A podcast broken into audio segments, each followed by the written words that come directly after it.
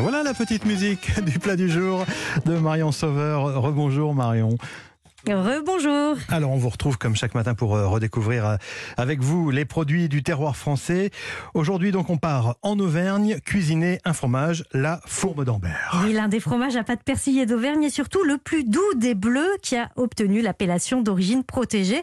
Ce fromage cylindrique pèse 2 kg et mesure 19 cm de haut pour 13 cm de diamètre. Il en impose. Et oui, complètement. Et sous sa croûte naturellement sèche, on découvre une pâte ivoire à la texture souple et onctueuse avec un persillage allant du bleu à vert.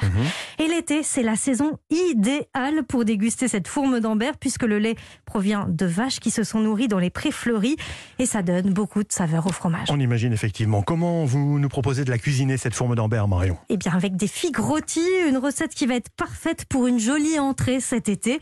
On commence par entailler délicatement donc la chair des figues en formant une croix en partant de la queue. On insère ensuite les petits dés de fourme d'Ambert à l'intérieur. On arrose généreusement d'huile d'olive, de miel.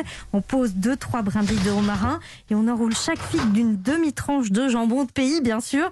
On enfourne une quinzaine de minutes et dès que le fromage fondu, c'est prêt.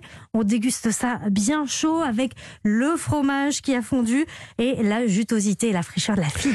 Comme chaque jour, Marion, un chef, une astuce. Aujourd'hui forcément un, un- un chef auvergnat. hein. Bien sûr, Thierry du restaurant Les Copains et c'est à On peut faire des petites chips à la fourme, c'est pas très compliqué. Il suffit de mettre une petite tranche de fourme à 150 pendant 8-10 minutes et vous les faites sécher. Tant qu'il y a des bulles dessus qui, qui picotent, vous les laissez. Ça veut dire qu'il y a encore de l'eau dans la fourme d'Ambert. Et quand il n'y a plus de bulles, vous les retirez, vous les laissez refroidir et vous obtenez les petites chips qui sont vraiment gourmandes. Alors, c'est un peu plus de caractère étant donné qu'on a enlevé l'eau, on a concentré les, goûts et les saveurs, mais vous avez quelque chose qui est excellent.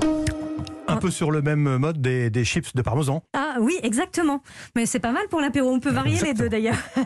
Et dans son restaurant euh, Les Copains en Aubert, Thierry Chel réalise plusieurs recettes à base de fourme d'Ambert et notamment une très gourmande cocotte d'andouillette gratinée à la fourme d'Ambert. Quelle est la deuxième adresse Marion que vous nous proposez pour euh, la déguster cette fourme d'Ambert? On reste dans la région Le Puy-de-Dôme, direction l'auberge Les Mancelles, c'est à Mont-d'Or.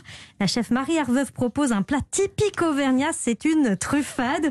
Vous savez, ces pommes de terre recouvertes de tomes fraîches, d'ail et donc cette fois de euh, fourme d'Ambert.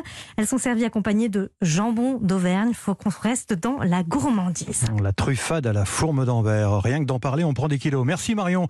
Vos recettes et vos bonnes adresses à retrouver sur europe1.fr, bien évidemment, et puis d'autres bonnes idées autour d'Olivier Pouls dans le marché de midi sur Europe 1.